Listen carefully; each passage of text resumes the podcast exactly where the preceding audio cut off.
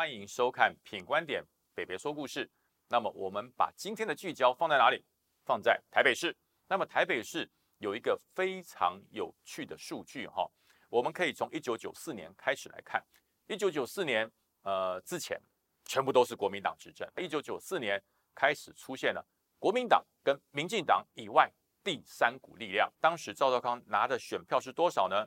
呃，百分之三十点一七。那么，那么陈水扁拿了多少？四十三点六七。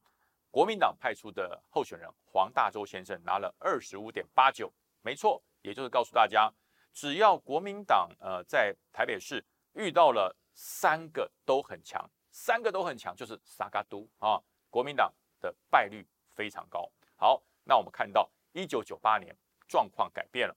一九九八年由谁出来选台北市市长？马英九先生他出来选。那他的对手呢，还是陈水扁，但是这个萨嘎都的第三角、第三股力量换成了王建轩。王建轩只拿了多少的支持度呢？我告诉大家，二点九六。哇，那大家这样看下来就知道，那陈水扁拿了多少？比上一次还高，他拿了百分之四十五点九一的支持度。马英九在这一场胜利里面拿了有多高的选票？讲给大家吓一跳，五十一点一三。国民党在要拿下。台北市市长的胜利一定要破五成。二零零六年，郝龙斌啊，郝龙斌参选，那一样啊，他跟李敖、呃谢长廷啊、宋楚瑜这些来参选，郝龙斌当选，他也是打破五成铁律，拿了五十三点八一的选票啊，能够顺利的呃选下接下马英九的棒子，当了台北市的市长。到了二零一四年哦，状况有了改变，为什么？第三股势力又出来喽，而这一次的第三股势力跟以往陈水扁不一样，为什么？因为绿营经过了整合，我宁可支持柯文哲，我也不要让国民党能够连任成功。所以当时呢，呃，连胜文跟柯文哲的选票讲出来，大家听一听看哈。柯文哲当时拿了五十七趴哦，拿了百分之五十七点一六的支持度，赢得这场选举，而连胜文拿下了。四十点八二，这也是国民党在整个台北市里面选举支持度算不高。到了最近的一次哈，二零一八年，当然哈，丁守中非常呃强势的出击，然后跟柯文哲、跟呃姚文智，然后来一个萨嘎都的选举，丁守中拿下了多少呢？四十点八二，没有破五成哦，没有破五成。而姚文智拿了十七点二八，那么柯文哲。拿了四十一点零七险胜。我为什么要讲这么多的这个选举数据出来？从一九九四年一直讲到二零一八年，在这段时间里面，蓝营要在台北市拿下胜利，有一个门槛要过，就是要破五成，它的支持度一定要破百分之五十才会赢。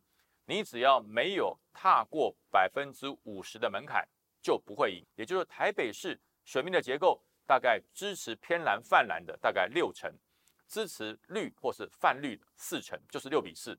那么如果三足鼎立或者是萨嘎都，那么只要分裂出来选的人几乎都是泛蓝。哎，很奇怪，没有泛绿的会分裂出来。那么你看百分之六十的选票，不管你怎么分，那除非第三角啊第三股势力弱到只有一成的力量，那你才可以破五十。如果第三股力量，它的力量只要超过两成，你就输了，因为绿的基本盘就是四成嘛。回到二零二二年，马上十一月二十六号就要来选台北市的新市长了。那么绿营是谁？不知道啊，众说纷纭啊。有人说陈时中啊，有人是说可能是林佳龙，反正绿营是谁？哎，不重要，不重要。反正绿营就是稳稳的四成左右的支持度。我们要看这六成蓝的跟泛蓝的支持度的这些选票要怎么个流向。好，那就聚焦在两个人的身上喽。一个是蓝营已经正式征召的蒋万安先生，要代表国民党来参选台北市市长。第二个就是柯文哲嘴巴讲的，我一定会全力支持，而且也看来非参选不可的台北市的副市长黄珊珊女士。最近我们做了一个民调，这个民调没有绿营哈，就谈泛蓝的支持度。那么这个民调是委托元大数据。还有民传大学这个舆情分析的平台来做的，这个时间是从二零二二年的一月一号到二零二二年的五月三十一号，第一个，这两位他们在各个声量上的改变，不管蒋万安还是黄珊珊，大概从一月份到三月上旬，他的网络声量大概五万笔以内，两个人就是差不多。到了呃二零二一年的三月初，开始有了变化，因为 COVID-19 开始慢慢的开一些疫情的会议了，开始召开一些疫情的记者会了。那这个时候呢？黄珊珊的网络声量开始暴增，从三月底啊一直往上爬，爬到五月中旬，多少笔？从五万笔以内，一口气冲到二十七万笔。那么，当疫情开始和缓，慢慢慢慢，大家逐渐恢复比较自由的生活的时候，那黄珊珊的网络的声量，哎，掉掉掉掉掉，到了二零二一年的呃八月份，又掉回了五万。五万次哈，五万的五万左右，五万的声量以内。那么蒋万安是什么时候开始往上冲呢？呃，是在这个二零二二年的三月，他跟苏贞昌开始在立法院里面有了正面的交火，不管是来租的事，还是呃各种反正开始交火。那蒋万安的声量就从五万左右，一口气就冲到了呃二十万啊，也上升。那这时候黄珊珊就频频没有。那么一直到二零二二年的五月上旬开始。疫情又上升了，黄珊珊又冲破了二十万，那就是这样。那么我们开始看正负声量的调整哦。呃，蒋万在正声量方面哈，当然高一点哈。蒋万的正面的声量有百分之四十五点六，那么黄珊珊它的声量里面正面的声量是三十八，差一点哈，稍微差一点。从中立的声量大概就是二十一点九，两个都一样。那么呃，负面声量好，负面声量蒋万安比较少。讲完了负面声量大概是三十二点五，那么黄珊珊的负面声量呃四十点二，那这个其实也在误差值之内，也就是说这两个人选民对他的喜好程度大概没有差很多哈，正负声量没有超过百分之十。那么对于喜好程度哈，我们也分析了几个原因，喜欢蒋万安的原因哈有三个哈，呃第一个原因就是呃形象不错。哎，长得够帅。第二个呢，就是年轻哈。那第三个呢，就觉得他能力还还不错，还可以。这是对于蒋万安正面声量喜欢他的三大原因。不喜欢蒋万安的原因，第一个哈，有百分之六十三点二的人就认为说，嗯，蒋家背景，哎呀，大家跌破眼镜吧。原来蒋家的背景对蒋万安没有加分呢。然后，嗯，百分之十六点五的人不喜欢他的原因是什么呢？因为我觉得蒋万安跟马英九、连胜文类似，翩翩君子，温良恭谦让，呃，就觉得呃是讲的难听点，含着金汤匙出生的。那这蒋万安冤枉，蒋万安没有哎，好好没关系，这是民调嘛，哈，有百分之十五点五的人认为是什么？认为比较软弱啦，太文静了啦，然后呃没有那么有战斗力。可蒋万安如果有战斗力的话，我不能想象哎，哈，因为他的形象就是呃温文儒雅，哈，有百分之四点八的人认为蒋万安是什么？他的缺点是。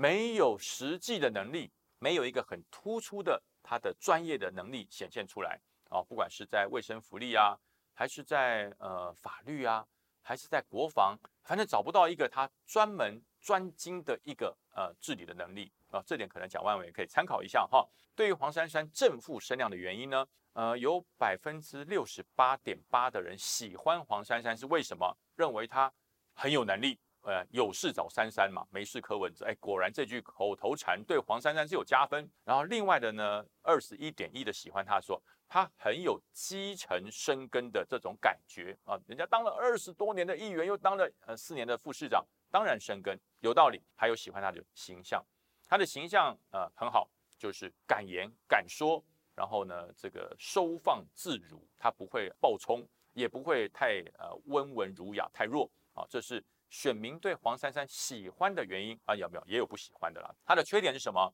有百分之四十五点三的人认为说黄珊珊，哎呀，背景不讨好。哎，这点我觉得蛮奇怪。黄珊珊的背景，除了他哥哥是我们的参谋总长以外，他有什么背景啊？没有，这是选民的想法，说背景不讨好，还是因为柯文哲啊？不知道。百分之四十二点一的认为台北市的成绩单不好，啊，这要怪柯文哲了啊。对，黄珊珊也是副市长嘛，哈，所以你要负责任。所以四十二点一的认为说你的施政没有很好，有百分之十二点六的人就是。呃，蓝营的不太喜欢他，为什么呢？他嗯，他跟蒋万安打，我就不喜欢他啊，这就是不喜欢黄珊珊的三个理由。呃，我觉得综合分析产生了一个铁律，在今年的十一月二十六号，如果想拿下这一场台北市市长的胜利，在泛蓝方面有几个要点要给大家参考。第一个要点是什么呢？蒋万安跟黄珊珊两个人都需要泛蓝选民的支持。那么第二个呢？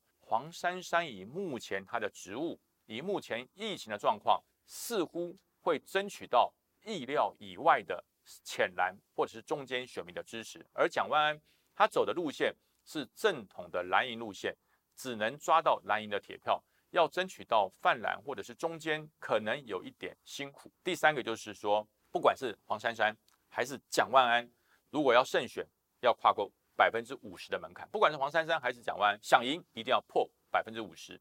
那么这百分之五十就一定要产生弃保或者是合作，两个人一定要坐下来谈，完成一个默契，才会突破百分之五十。